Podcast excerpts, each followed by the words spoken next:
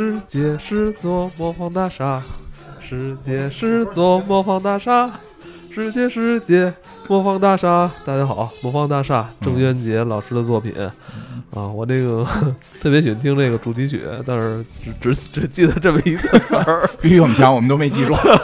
但是你听，我能听出来，但他居然还没听出来。对，因为我都把片头倒过去了。哎，我跟你说，这个要说咱们这个咱们中国这个远古动画片啊，嗯，都非常出色。就是有这么一部，可能呃，到到如今啊，依然受很多人追捧，有的人还会反复去看的这么一部作品啊。嗯，魔方大厦迷之作品啊，这这这作品，你就是拿到现如今来，就是。放的话，我觉得也不过时，而且这里边的这个情节啊、构思啊、这个故事的巧妙性啊，我觉得完全不比这个日本的什么《奇妙物语》，啊包括什么美国的《阴阳魔界》差，太厉害了！魔方大厦，就这也是我跟金花一开始，我们是想拿这期来做我们付费节目的。对对对，对不对？结果呢？是这个计划。结果他们某平台人就觉得，哎，你们这个魔方大厦我们没有听说过呀，是吧？不知道魔方大厦是什么？不知道是谁？说谁？郑渊洁是谁？是那写微博的吗？就是 写微博的，就是以以至于就是一直在，就好像我们这个提议出来之后，没有得到就是平台的编辑那些老师的认可。嗯。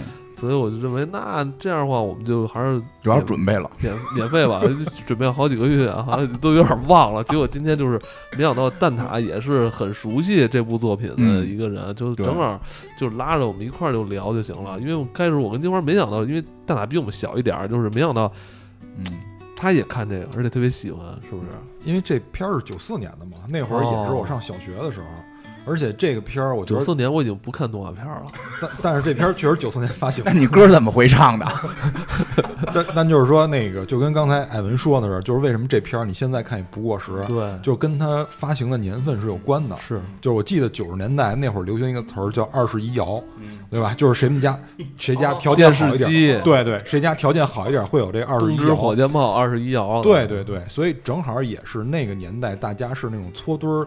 聚在一块儿看看电视的那种，就是街坊四邻什么都会看。对，我觉得这部片子里边所出现的特效啊，其实没有那么过时落后啊。就当时九几年的变形金刚也就不过如此，对，是吧？但是就是因为他看这个片子的人有大人有小孩儿，所以当时的这个就是动画版的这个导演和这个动画版的编剧，他们是需要把这个情节进行加工的，因为里边的一些情节跟呃小说是不太一样的。呃，他为了迎合小孩和大人的这种胃口，嗯，所以他的剧情现在我们看起来有一些成年人看也是很合适的。觉得咱们这一代人里边，就是对郑渊洁还是非常熟悉的哈。你说的就是童话大王，对童话大王，童话大王，一个是这个郑渊洁，还一个是我记得还一个讲故事的孙敬修爷爷。对对，孙敬修老爷，那是我现在的奋斗目标了。老了，我就是讲故事的金花婆婆。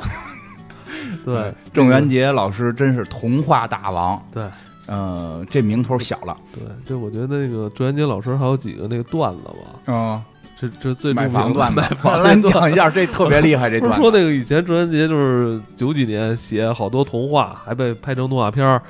说那个就收到很多热心的这个观众听众的这个来信，说哎呀这么多来信，说都是。都不想给他们就是丢掉，对，也不能扔了，不合适嘛。这都是真情实意的，说干脆我买房吧，买房装这些信件。九十年代也便宜。后来他发家主要是靠房地产。结果呢，嘿，后来就是你看当初。存这些听众的来信对吧，也让自己。当然我不知道真假啊，但是我希望这是真的。这这这个郑渊洁，我希望这个这这事儿对于你来说是真的。郑郑渊洁老师的前瞻性，这种事儿也或许是真能干。但我认为啊，这这确实像你说的，我觉得如果是郑渊洁说当初说买房了，我觉得人那脑子，我觉得到那儿了，就干什么都成，你知道吗？对，因为这我说一下，像这个梦方大厦非常迷，就是迷之作品，因为号称二十六集。已经成为一个都市传说了啊！但是只有十集啊啊！有人说我跟我们家某地方电视台看全过二十六集，是吗？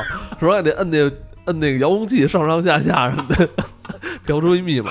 对对对对，因为这个东西吧，就是越没结果的事儿，其实越容易造成一些传闻。啊，而且据说有人手里有孤本，这哇就是听说啊，听说啊，听说啊。孤本，因为日本的动画片儿，对，因为很多人就是说，就是有很多版本嘛，有人说就后边十六集是根本没有，啊，有人说是拍了，但是没有放出来。啊那这时候就有孤本这么一说了，啊，就那我下回就说我有这个什么黑猫警长后五集的 孤本，啊 这个就跟当年有一些，你像那个刘宝瑞就是单口王嘛，他有的那个就是。就是说，当时官场道下半截是没有的嘛，啊就有人就声称自己手里有孤本，所以就是很多这种传说，在小时候，尤其在这个信息不发达的时候，都会很容易流传开来。对我那个也不知道上来先跟真假。上来先跟大家就是介绍一下这个主主主要简介吧，因为我相信可能很多年轻朋友确实可能没看过啊，但是现在需要说明的是，《魔王大厦》可以在什么优酷网好还是哪个平台能看到，嗯，对吧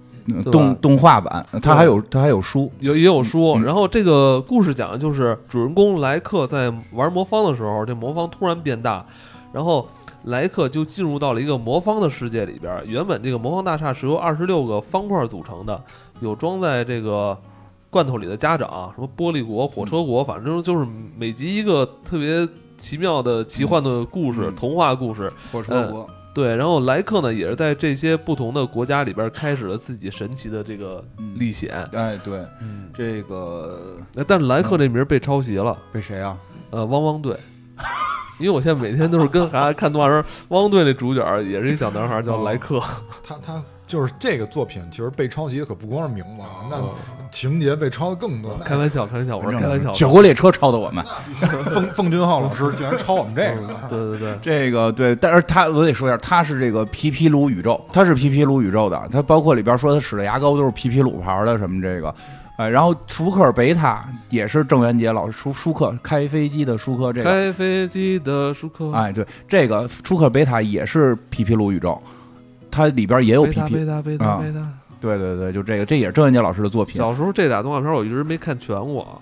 呃因为因为这个，据我所知啊，据我就是我我听说的传言，据我所知，呃，舒克跟贝塔的后边是真的就是不再拍了。他不再拍的两个原因，一个是太晦涩了，到后头哦，小孩不看了，因为他那个是有那个就是。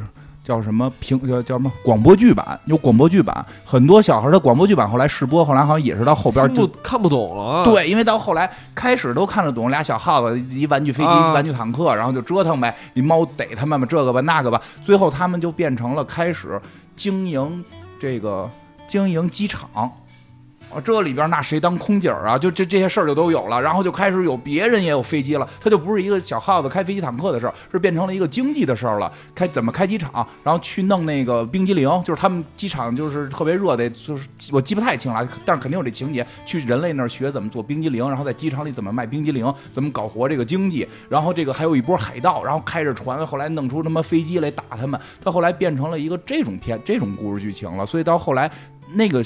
六七岁或者说五六岁的小孩就就是正是看舒克贝塔小孩，到后边有点看不懂了，所以他的广播剧到后来就开始也都下落了，然后这个片子就也就没再拍。他我记得舒克贝塔是有个相对完整的结尾吧，就是在动画版里。对，我跟你说，不记不太清了。不得不说啊，嗯我觉得咱们国产动画片儿也是从《魔王大厦》《舒克贝塔》呀嗯这块儿，嗯，从他们落幕之后，直接就断代了。嗯我觉得，嗯，很多有深度的那种思考吧，可能可能在之后的作品里边也有，但嗯不多见了。对对，真是。然后这个魔方大厦呢，各种原因的说法是说后边的没拍。就是就是就是说各种原因是没拍，然后是好像我听我听说好像是我在微博看的吧，记不太清了，大家也可以去搜搜郑老师的微博，因为郑老师微博好像也是个大 V。对。然后呢，这个可以郑问问他，问问他，因为郑老师是表达过，是说其实他如果有机会，他还是希望合作把后边拍完的啊，啊。因为说实话，那部剧我觉得可能原因是吓人，当时的收视率不一定高，因为很多人会觉得那是童年阴影，就是确实有点瘆得慌。那个片子有些地方，有些地方有点恐怖。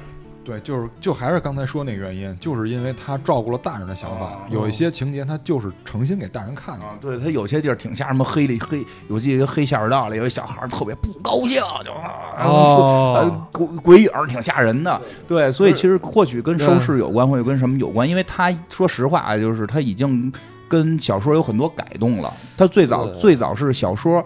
然后呢，这个童话故事嘛，肯定是就是这个文字形式的。嗯然后它跟那个有非常大的改动，所以其实没有什么太多别的原因了。而且这嗯确实，这个它里边有很多单元剧的概念啊。它这个它是十集，然后主线是是这个莱克要回家，啊、但每集不同的故事。嗯然后它每集呢是单独有一个标题，对就每集要讲一个单独的故事。对，我觉得这个这个人家结结构架构，我觉得已经很明确了。而且对而且在中途的时候就出现了前面那些故事里边的一些主要角色开始串场了。对对对，就是我们到了一个地儿，就是这些这些人都来找你来了，就正好在这儿发生了一场，就是这个各个世界的人都来的一场大大大集会，然后就对对，它有很多这个特别有意思。嗯而且我最早看的是小人书，但我至今这件事儿，我嗯我无法，我我我最近又重看字文字版的时候，我又坚信我确实看过那个小人书，就是因为它的画面会在我大脑中出现，但是我现在任何地儿找不到这个小人书。一般来讲，什么淘宝或者应该是能买到这种东西的嘛，没有。你那个很有可能看的是盗版的，因为我小时候看过一个，就是我记得很清楚，那个小人书是有配图的，那个配图是从电视的剧照里边截出来的。啊，那我那不是，我那不是，我那个是全从化啊，好像是某次我在某微博看到过有人有，那真是孤本了，有一一本孤本，就因为它是二十六本的，它有一本孤本，真有那么本小人书，嗯，小人书，有这本小人书，而且那本小人书完全按照原作做的，不是按这个这连环画啊，对对，小人书不是按这个后来的改编版，所，所以我看的是盗版，就因为我明确那肯定是盗版。你想能从那个就动画片里边截图嘛？这肯定是盗版的。我觉得有一点就是这动画片系列剧啊，就他当初没想好就是怎么怎么玩儿这个，你知道吧？他应该是跟那个最早就是像咱们看剧似的，应该提出一个季的概念，啊，这一季就十集。当然这是荷兰人最早想出来的，嗯，所以我觉得这当时吧，好多问题也是就一直往下拍吧，什么时候是个头啊？你也累，然后观众追的也累，也不排除他因为改编太多，他编不下去了，编不下去。因为他改编太大了，原故事特别完整。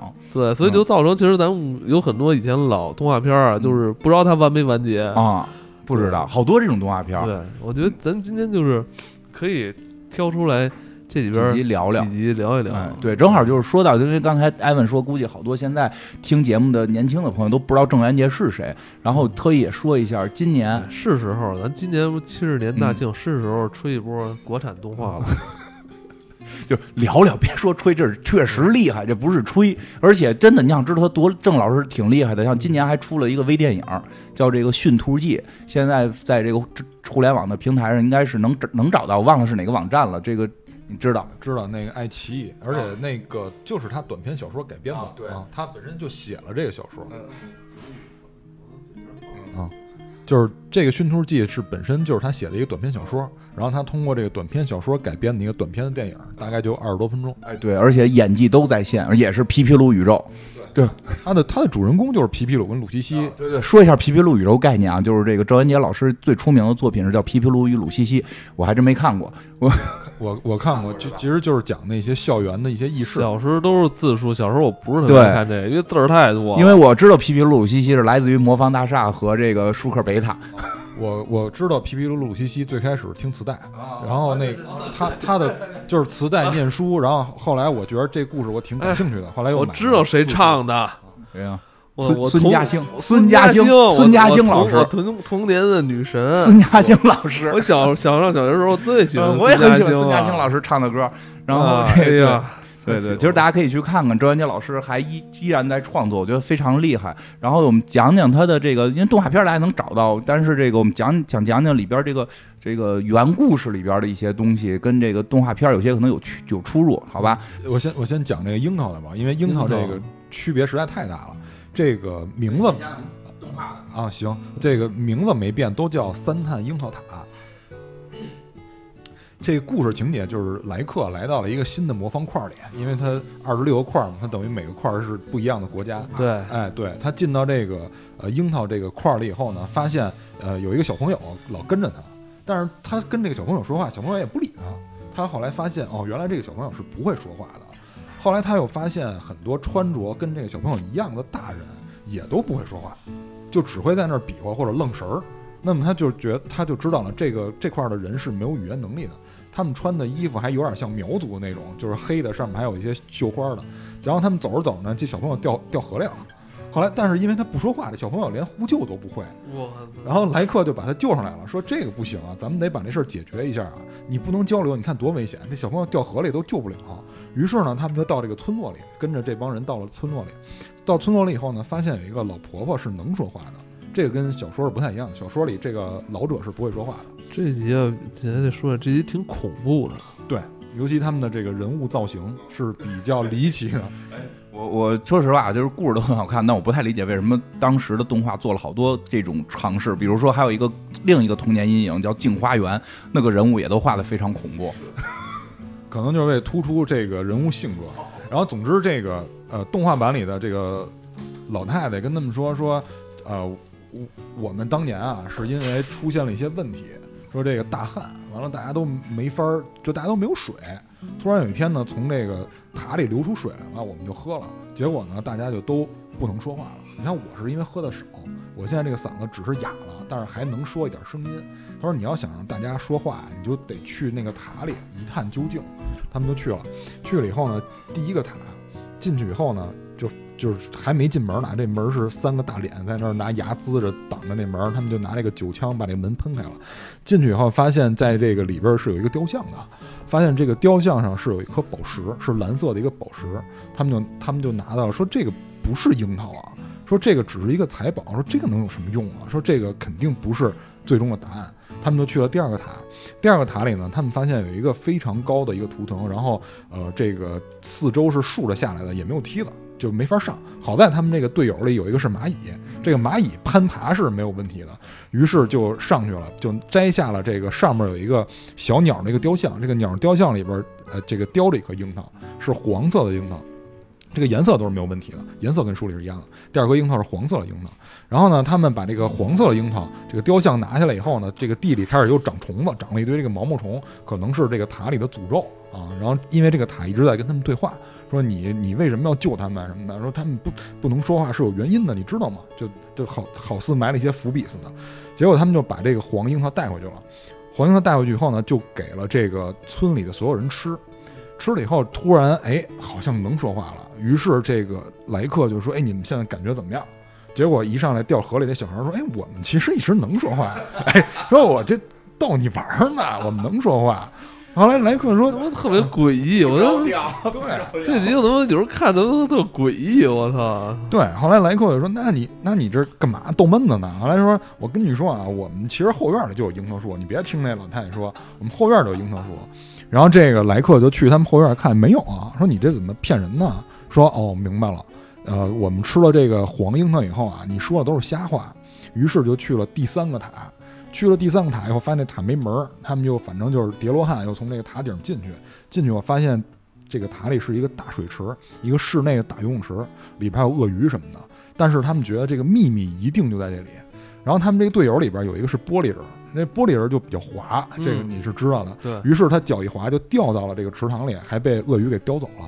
于是呢，这主人公就拿这个酒枪喷了这个鳄鱼。啊，不一会儿这个。不一会儿，这个玻璃人就端着这个红色的樱桃上来了。这个时候，这个塔里的背景音就在跟他们说话，说：“你你们为什么要死乞白赖非要救他？说你们历尽千辛万苦进这个塔里来容易吗？说他们不值得救。然后，于是他们就交流，说那到底是为什么呢？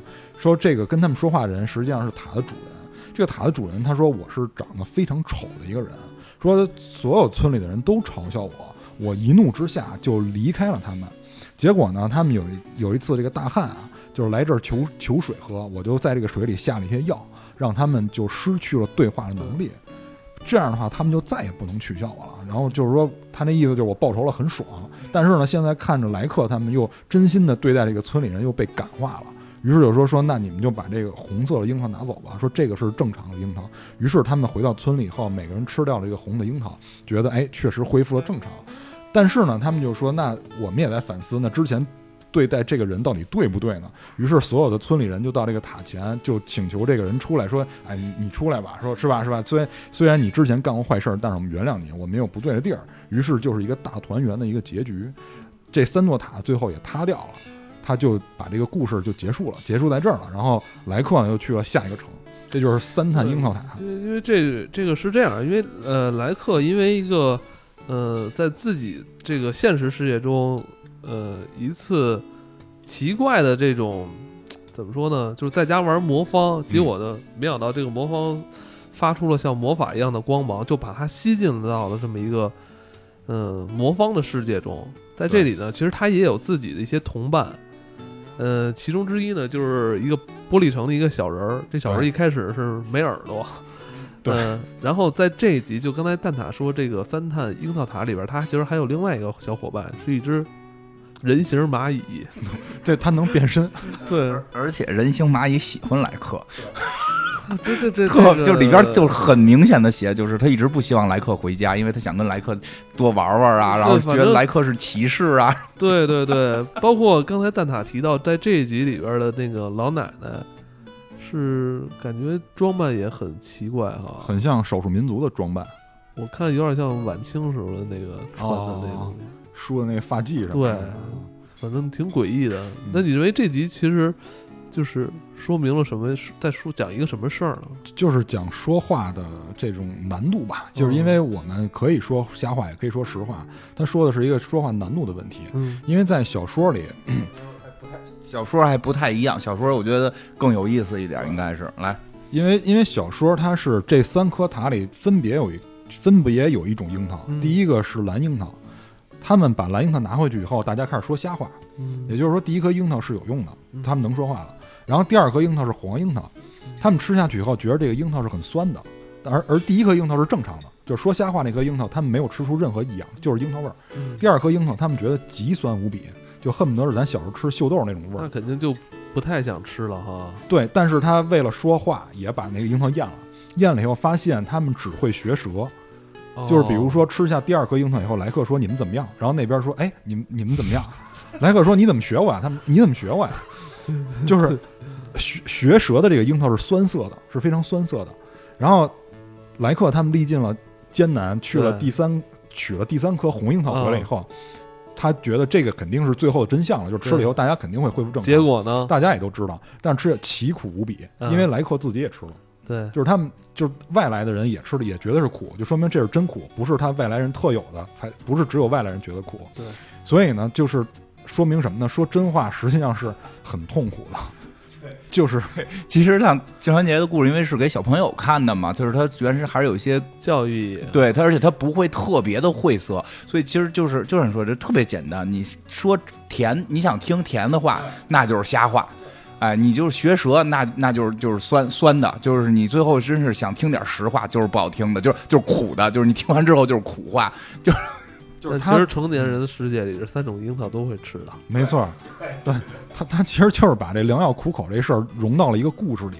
因为就是之前我我不也说过这事儿吗？就是我我们现在社会其实一开始的时候，我之前还说呢，说。有人研究说说瞎话是动用高级神经元，后来发现这个随着社会的发展，讲实话才需要动用高级神经元。对你可能会伤害人，对吧？以后咱们就不能叫口吐莲花，我们叫口吐樱桃。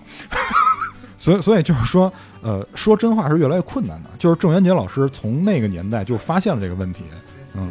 这个很厉害，前瞻性特别强，就是你会良药苦口，你感觉听起来这这忠言逆耳，良药苦口，感觉好像都是君君王的事儿，其实不是，这老百姓日常当中都也会出现这种问题。嗯呃，而且就是在小说里边，其实第二个故事就已经开始说讲实话的问题了。嗯嗯，我觉得就是郑老师对于就是小孩，因为这毕竟是写给小孩看的啊，就是对于小孩的告诫，就是对于说实话这件事儿，我觉得。他应该是不遗余力的，很多故事都跟说实话有关。对，嗯嗯，说到这儿，我就突然就是不知道该说什么。没事儿，因为最近听就是有朋友有事儿嘛，就是说他们从国外回来，然后跟国内跟一些这个甲方聊什么的，结果就是他们觉得就是一定要说实话，这个是被根深蒂固教育，就是他们在在说的一些地方，反正教育的吧，在国外是觉得说真话很重要。当然，那个真话就不太好听，这个不太好听，不是说人乙方不好，其实就是说自己不好，所以他就没有争取到一些工作。啊，你明白吧？但是但是有些他跟同同样的人，就是人咔口口吐樱桃这种，所以你看我就被辞了嘛，因为因为我前两天刚听了一个，就是易中天老师说的吧，说他那天引用了一句话，就是说应该是尼采说的啊，我记得没错，应该是尼采说的，就是说人应该一直说实话，但是如果你认为有些实话说出来对你自身是不利的，你可以选择不说，但是你不能说瞎话。说瞎话，对，就是这个度还是得掌握，因为我们教育孩子还是应该说说实话，但是你真到了大人的社会，就就刚才艾文说的那三种樱桃都得都得上，哎，不不不，还还有一种解决方法，还有还有什么不说，不不说不礼貌吧？那怎么着？呃，报以一个尴尬又不失 幽默的微笑，是吧？道理，有道理，嘿嘿嘿笑而不语，笑而不嘿嘿嘿语因因为就是大傻子，你这 因为我觉得就是随着刚才就是金花说那种情况，因为我我特别有感受那种情况，啊，因为我就经常跟这种甲方打交道。我我我觉得，如果说是不说实话的人，呃，越来越少的话，你的实话实际上是越来越困难的。就是你说实话是越来越困难。嘿嘿嘿，是啊，哎呀，你这是突然又有点伤感了，因为别人就是他跟他一块儿去的人会说，会跟我说，你看他多没情商。就是这不是不是问题，就是有的实话是可以说的，只是因为甲方由于某些原因，他的接受能力已经低于正常水平了他那。个问题啊不是说甲方的问题，就是他他自己可能确实实力不济，所以他就是这叫他正常的表达了我实力不济，我依然想争取这个工作。当然，可能跟他竞争的人就是跟他水平可能还不低他呢，但是就说我特别行。啊，你说哦，我操，那这就属于愣编了。是啊，就是瞎话嘛，所以最后人家就获得了这个这个这个我觉得往积极方面想，嗯可能人家是想努力啊，可能现在不行，但是我是为了，但我想对对，我突然想起来，有些公司说，就如果你连这句话都说不出来，我怎么能相信你能做到？确实说不好，道理说不好，对就两都都有道值。得思考。我们反正现在是三种三种樱桃都得吐，是这样，如果你真的想得到那份工作的话，你你看老板当时判断一下，他可能如果是想要一个那种诚实的，还是说想要一个那种想要那种哎特别是吧？你你你选择自己说哪种话啊？对，但是这个就是对于林场来说，其实是赌赌，因为、因为如果我们不了解这个甲方的话，实际上你当时是没有办法判断的，只能赌。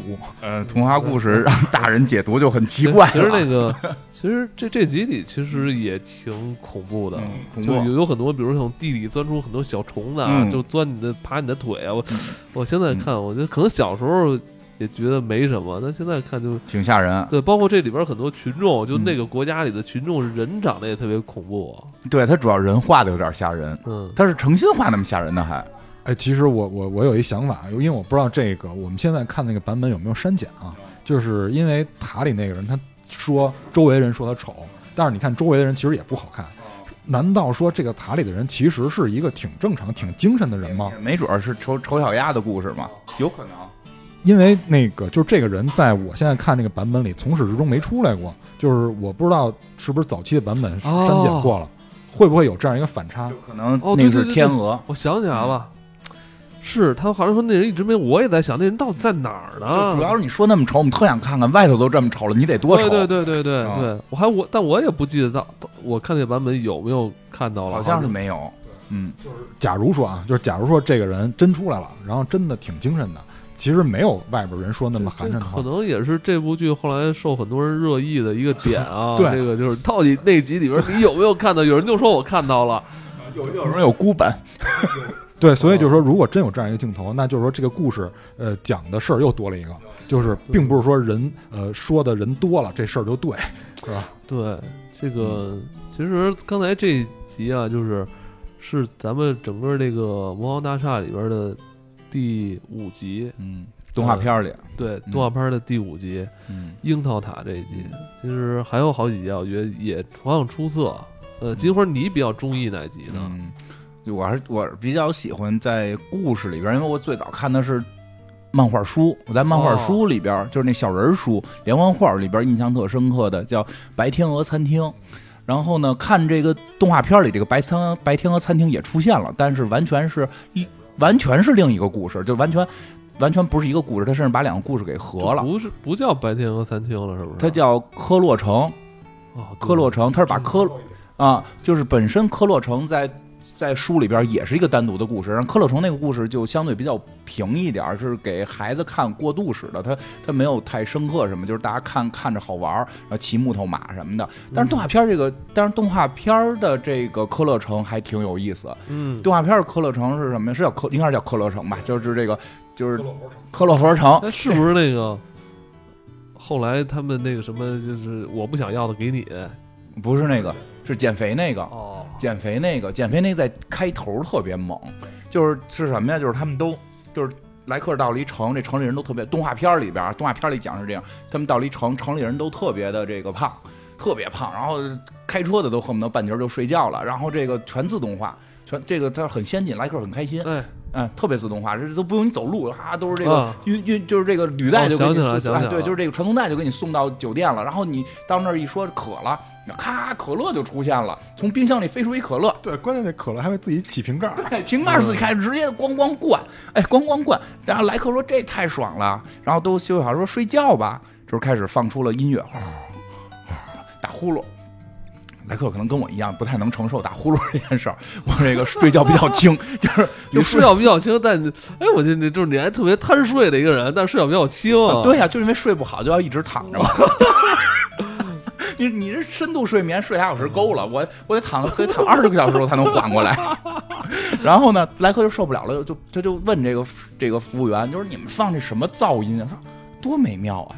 呼噜声，世界上最美妙的音乐，对吧？然后这莱克就后来跑出去睡，结果这件事被爆了，因为这个城里全都是胖子，然后结果就是莱克就被认定是一个瘦子。他因为确实瘦，那就认定一件事儿，就是他有减肥秘方。因为这个城里发现满处都是减肥秘方，但是没有一个人瘦下来。减肥秘方呢，基本上呢还都是吃药啊，靠吃药啊，看靠针灸，靠反正这这这些东西。哎，然后呢，这个就说莱克你一定有减肥秘方。然后就是我觉得这这集特别酷的是找了几个。专家，就 是这几个减肥专家呢，就就特别胖，坐在一排，说我们就是这个城里的减肥专家，我们特别懂减肥。哦，都胖成那样，我们特别懂减肥。你现在这么瘦，你得你告诉我你减肥秘方是什么？反正大概就是说，就是运动啊，跑步啊，就是这样。不可能，不可能，绝不可能！你绝对吃药了。你说你什么药吧？我没药。不行，我们专家团已经认定了你在说谎。哎，几个大胖子，然后愣说减肥专家，然后认定一个真正瘦的人说的是假话，而且人说的是个真话。哎呀，这段我觉得太讽刺了，所以就后边不能拍了吗？专家的问题是吗？后来呢？这后来这莱克呢，就就就跑回去了。反正怎么样呢？就是第二天就见报了，所有人就在楼底下喊交出减肥秘方等等吧。然后呢，这个。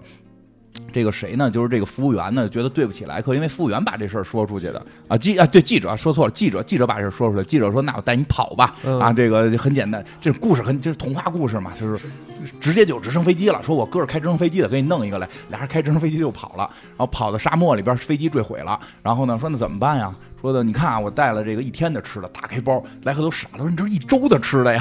对对对对对，说一天一天，我现在得赶紧吃点了。然后说你不要吃了，说咱们可能会死在这儿，你这些东西是够正常人类吃吃一周的，咱俩这个把它分成这个七天怎么着，咱俩往外走，所以他们就分着这个吃的往外走。对，其实这这个故事发展到这儿就有点像公路电影啊，这逃亡啊，就走不动了，这姑娘走不动不行了，不然我得睡会儿。他说你怎么还睡呀？说对吧？你都深度睡眠打呼噜，你怎么还睡？不行，我每天得睡十十五个小时，就大晚上。比什么猫睡？你起来走走走，你要是这么睡，咱们一礼拜走不出去啊，对不对？所以他们是为了活着，就少吃多运动，结果人就瘦下来了。他们这个这个白天鹅餐厅在哪儿出现呢？是在这个他们快回到城的时候，发现山顶上有个餐厅。然后这姑娘说：“这个我他妈好几天没吃饱了，我必须得吃饱了。”她说：“那咱那咱们上山吃吧。”他说：“上山。”我这辈子没上过山啊。他说咱们得上去，然后俩人就开始爬山。就爬到山顶的时候，这个姑娘已经变瘦了。然后他们在那儿大搓了一顿，特别嗨。然后一看，哟，我确实瘦了。然后呢，这个莱克就说有办法了，咱们回去，你把这个咱们的这个经历变成一个减肥课程，这不就是减肥的秘方吗？啊，因为这个姑娘确实是从胖的走的回来瘦，所以城里人就相信了，就开始也开始天天上这个餐厅吃饭。因为这餐厅说我们经营不下去。对，很奇妙的在于，你在一个这么一个城的旁边，你居然在山顶开一餐厅，你能经营下去就怪了。所以他说：“我给你出一主意，你这个就叫减肥餐厅了啊！你这减肥套餐啊，来来你这儿吃。”结果大家就为了减肥套餐，因为大家不相信运动能减肥嘛，所以就是说，这个经历就是说，我们爬山到山顶上吃这个餐厅，你必须得去这餐厅吃，所以被迫爬山。他们是还是为了不运动，但被迫爬了山，结果。说的爬完山之后吃完饭就跳舞啊什么的，结果他慢慢就瘦下来了。然后这个是在动画片里的白天鹅餐厅是在这儿给加进去了。在小说，也就是我最早看的这个小人书里边，白天鹅餐厅，嗯，也挺恐怖。是什么样呢？就是他们到了呀，到了这么一个，就是也是到了一个，它是单独的一个一集，是讲白天鹅餐厅，跟克洛城没关系。他们到了一个这个世界，这世界有一个餐厅，门口停着好多马车。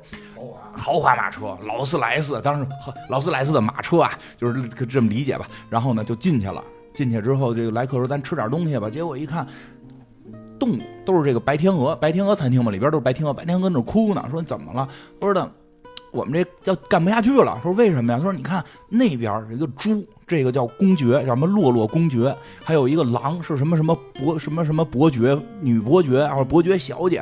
那个又是什么子爵，又是男爵。这帮贵族啊，要把我们店给拆了。为什么呀？他说：因为他们去看病了。他说他们看着挺富态的呀。他说那不管，他们弄了一医生，这医生给看病，说他们缺乏营养。”他说：“这看着不缺营养啊。”人说：“那就……然后他就说他们缺营养，来我们这儿吃饭，说我们这地儿没营养，所以要给我们这儿拆了。然后人，你像那些都都是一听就都是猛兽嘛。然后这些白天鹅就特别惨。他说呢，那这个这个叫叫什么？就是说你们做这有没有营养？我们做这菜都特有营养啊，但是他们吃了没有用。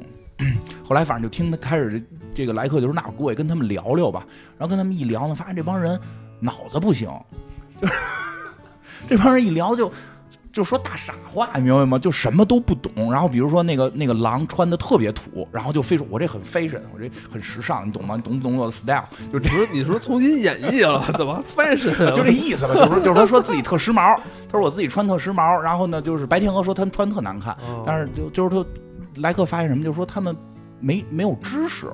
说啊，说我懂了。他们所谓的没营养啊，不是说没有这个这个维生素，哎，他是没有知识。你给他好知识，他们就有营养了。我觉得这故事到这儿是啊，我最早看的时候啊，那时候也小，我觉得可能就给他们吃点书就完事儿了。这故事精彩就精彩在后头哦。我跟莱克想的一样，咱们给吃点书就行了呗。那书怎么吃呢？那书不就得当饭一样做嘛？那是童话故事嘛？咱们给切丝儿吧，切丝儿，然后这个这个剁块儿。然后给咔咔一炒啊，几本书找了几本书，啪啪一剁一碎，然后来一馅儿，弄上吃了。吃完之后，这帮人就，哎，我们觉得自己有营养了。我太懂了，我现在，哎呦，我跟你说吧，就是原里边书里原话，我跟你讲，我现在就是一土木工程的专家，你知道吗？这个楼啊，只如果你想盖楼，你不用盖第一层，第二层就可以了。我们只需要有第二层，不需要第一层。啊，就开始就开始说胡话了，然后但是他们特高兴就走了，莱克他们就觉得没事儿，莱克他们搓了一顿就准备也回去嘛，结果第二天早上起来出事儿了，怎么出事儿了呢？这公爵来了，他说你们这餐厅得该冬眠了，都傻了，餐厅为什么要冬眠呀？我现在是土木和生物学方面的专家。这个这个楼房啊，首先啊，你们要把这个一层拆掉，只保留二层。其次呢，楼房呢比较累，他们冬天需要休息，要冬眠。所以从明天开始，你们这餐厅就关门了，你们这一冬天就不要干了，你们要进行冬眠。然后这帮人就哭了，因为他们都是都是那些都是食肉动物嘛，他们也干不过。来，他说：“哎呦，我知道了，我这事儿干错了。”说怎么干错了？他说上回我给你们弄那书啊，是是这个切丝儿了，切丝儿之后啊，它就变成碎片了。它变成碎片呀，它就没有连续性了。我觉得我真觉得郑渊洁老师太有前瞻性了，所以他的所有知识是错位的。哦，狗熊需要冬眠，但狗熊那夜是他妈别人吃了。关键他混大了，哎，这个建筑，这个是建筑，他就吃了建筑这页，后边那页吃的是冬眠，所以他就认为建筑应该冬眠，所以要让你们拆。说那怎么办呀？说咱们给他们吃整书吧，就是每个人咱们。做套餐就别再是混一锅大家吃了，做套餐。你比如说这个那个郎郎郎女士，咱们太土了，咱们给她来本时尚的书啊，穿衣搭配、色彩美学的书，让她吃了之后她知道变漂亮。比方，比如那公爵不是老想玩土木工程吗？你给她一本正经建筑书，给她做了单独做，她单独吃。于是这么吃了之后，他们才好的。然后反正这故事到这儿就结束了。但我真觉得，在那个年代还没有所谓的碎片化知识呢。那个年代绝没有呢，这个这个老师就已经想到了，如果我们的知识来自于每天六十秒的一段语音，那你可能最后什么也不知道，你只能得出这个楼房要冬眠的这个结论。这确实非常超前，就从里到外，从前到后，你看那时候。九几年就他提出要减肥这个概念，我觉得九几年就是生活条件还没那么好吧？对对，没那么好呢。他就想到，而且他最逗，他那个减肥那段是郑渊洁自己，他自己当 他自己有点胖，当时可能是自己生活条件，他自己有点胖。但是他那个洞察太太精准了，就是我们太多的时候，其实减肥的秘诀，其实所谓的是减肥是很多事儿，很多事儿秘诀都在眼前，就是你努力去做。但是我们总想抄近道，其实就是你只要爬山，你只要。运动你就可以减肥，然后大家非要相信是不是有种药？然后当我们看到那些成功的人，就会说他一定是吃药了。这这这我们就不能是靠锻炼吗？对不对？外国人才吃药呢。就是那个因为什么都不懂的是贵族，我觉得这特牛逼。就是你你都不知道他为什么能成贵族，就是脑子能这样还能成贵族？因为他是因为他是食肉动物啊，他那个动物分配非常的那什么，他们是食肉动物啊，是杂食动物。因为那个猪是公爵，后边是豹子，狼是那个是子爵什么的。就就是我我明白你的意思，就是靠食物链分的吗？就是，但是猪它可能真的是想说点什么吧，因为猪在食物链好像不太靠上。它杂食的话也也有食肉的情况嘛啊，这这这个不重要啊，我就是想说什么呢？就是它。呃，可能主要想体现一个就是系统学习的重要性，这是第一。第二呢，就是想讽刺一下，可能他已经发现这个苗头了，就是有人断章取义。你看，这跟断章取义很像。对我特别不理解他当时怎么发现的，所以他真的，我觉得在这方面真的是大师，太太神奇了。你知道？我知道，对，很容易啊。他一屋子来信呢，那不就是评论吗？那不是评论区吗？那一屋子信。对吧？逗死我！你要逗死我了，是是，有可能，有可能，信确实看了，可能。因为比如说咱们那会儿出一什么什么，比如金花讲故事，可能你你没有那么多来信，你可观摩的这个样本数非常少。人家那会儿可是大家，就是在童话界是大家，所以就热心读者很多，给他。能为这些来信专门准备一个屋子，说明这个来信数量之丰富。他可能确实也已经看到了，咱不就是说学习就是正经上学学习之外的，其实当时的很多知识可能会有所谓的碎片化，没这么碎。对，没有现在这么碎。但是现在这件事儿，他可能会发现一个苗头，就是大家好像在学习知识，就跟那个减肥一样，就是大家总想抄点劲儿。不想我踏踏实实下来特地学，我就是就给我来点干货。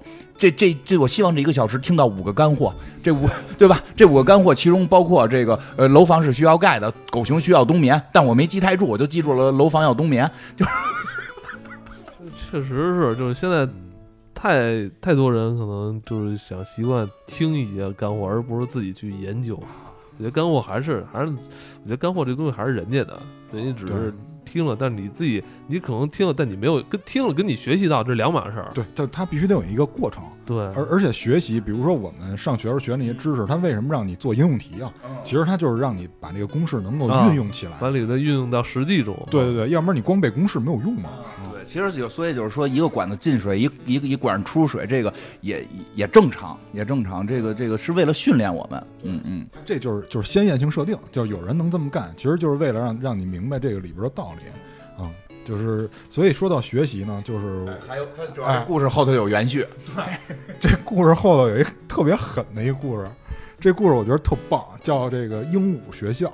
哎，就是他们这个鹦鹉学校在动画里就没出现了，这个是在小说里的了，就是小说跟小说书里的。对对，因为这个出现可能就是有人就是可能会伤心啊，啊，可能会为什么呀伤？心？因为这故事我觉得也挺狠的。这也挺炸裂的。对对对，就是这个名字叫鹦鹉学校啊，就是他们到了新的一个模块里，然后呢，发现这个模块儿特别崇尚学习，为什么呢？因为这个一进这个，就是这应该叫什么？一进这个地方就有一个公告，就是说我们这块儿啊，如果你能够考到这个大学，考到这个博士，有了我们这学位证，你就有特权。当然。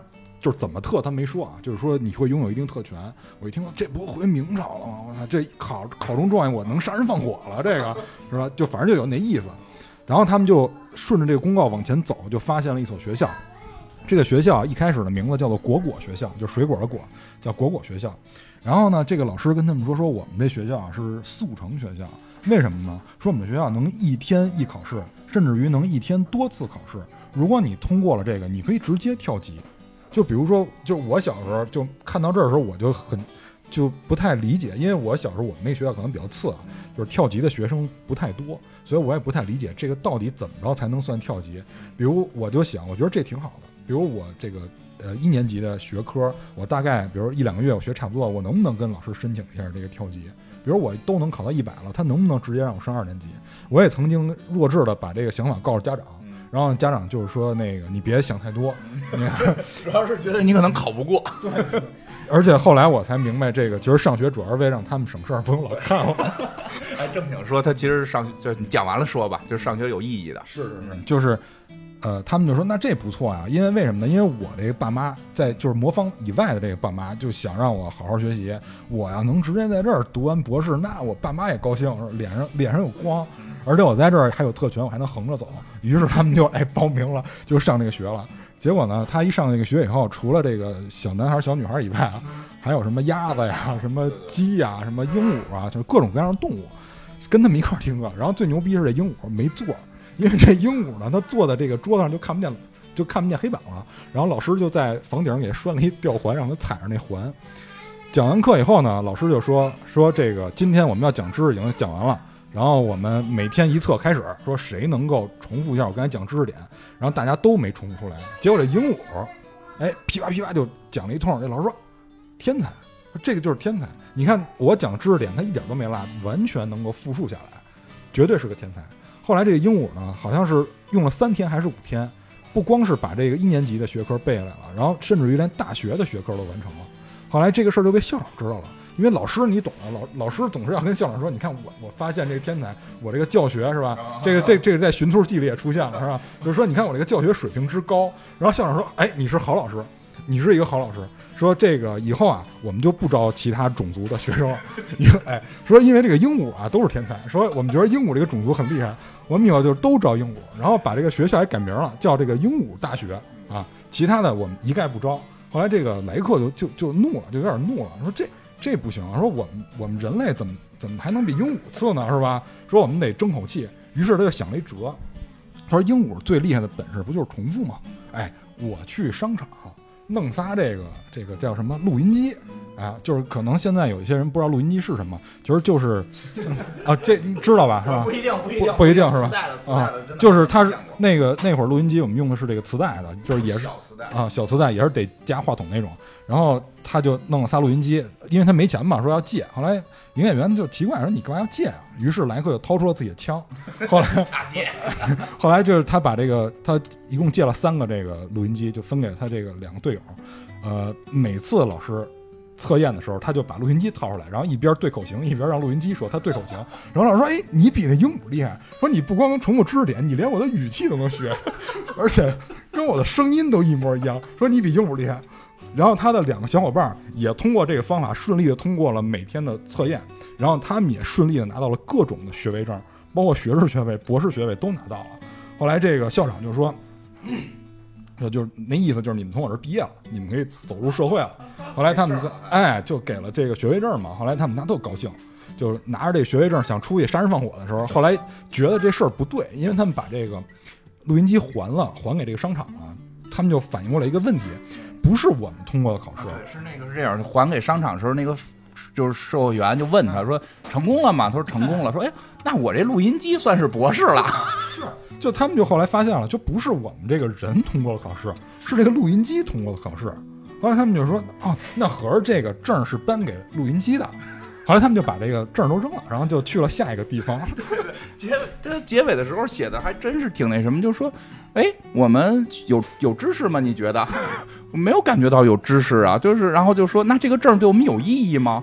这个证对我们没意义啊，然后我们就把证扔掉吧。不是别人觉得你有意义，他就有意义了，对自己觉得不重要。对，因为他说了，他说就是在这个地方的人是凭证看你有没有知识，嗯就是你实际有没有不重要。对你有了这个证，就表示你有知识。对对对，我操，我觉得这这这莱克要搁今天他就应该直播了吧？然后对吧？然后被人戳穿说什么知网是什么？是吧？我我我觉得这个特别现实，我就是特别佩服郑老师那个前瞻性，他怎么能知道后边就有这样的人？卓文杰不会是穿越了吧？我就是外星人。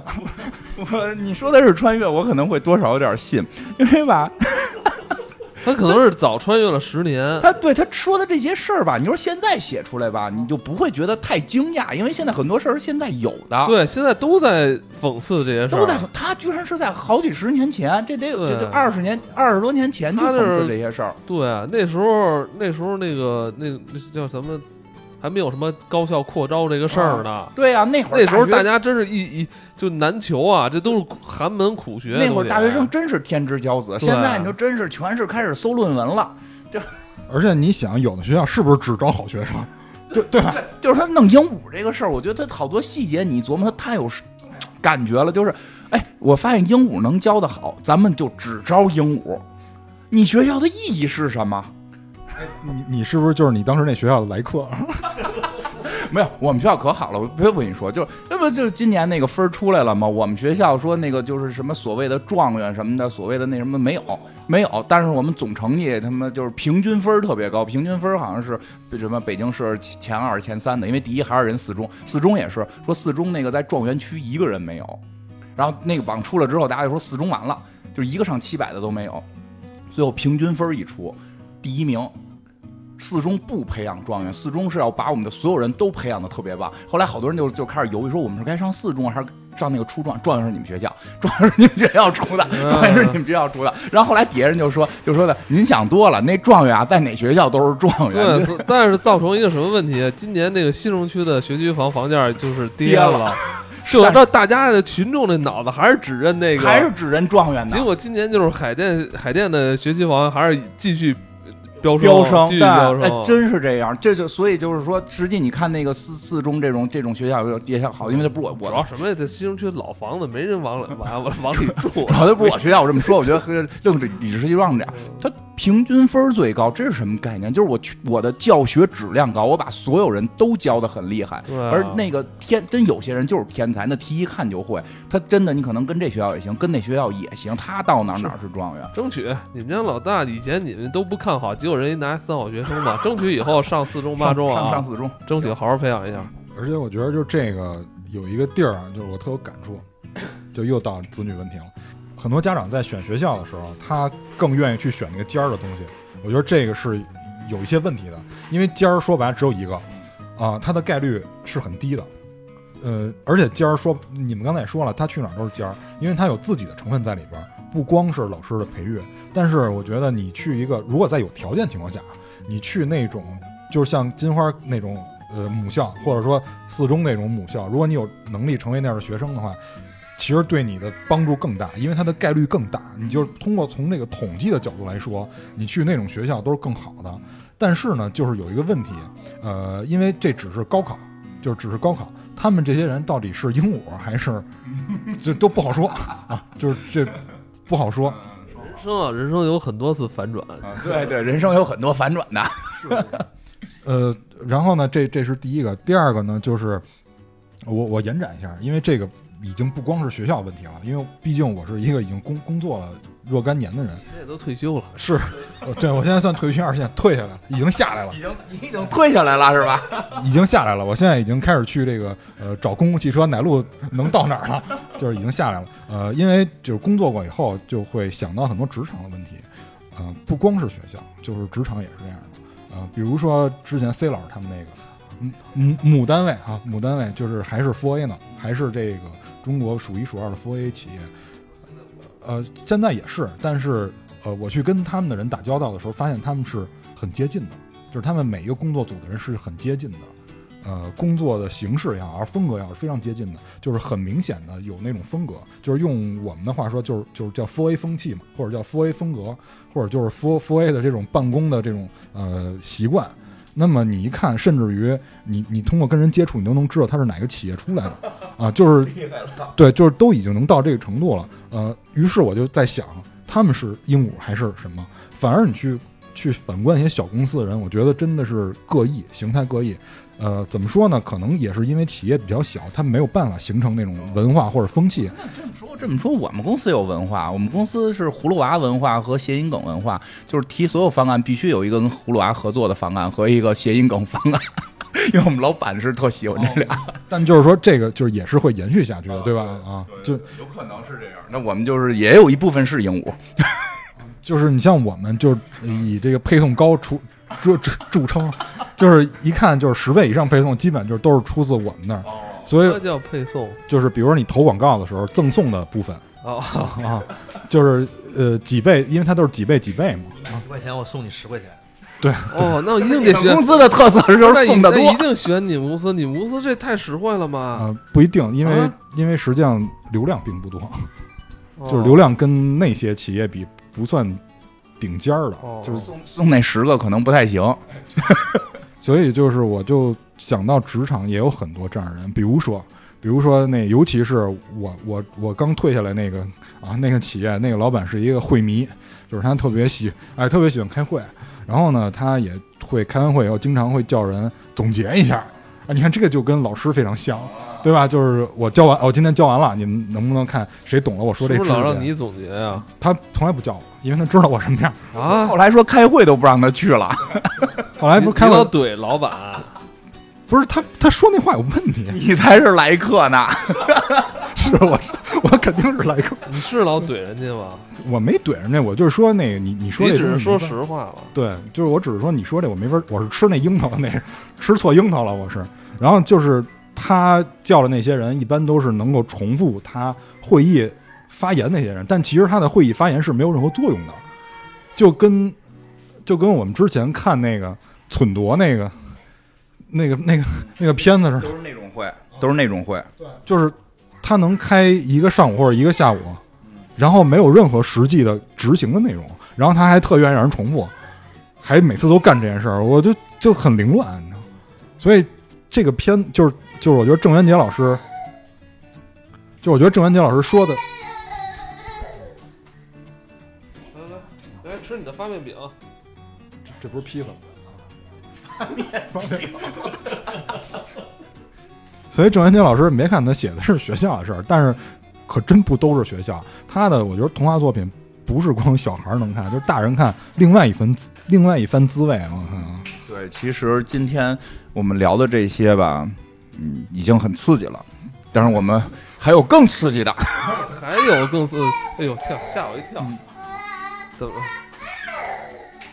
怎么着？还有更刺激的？因为因为。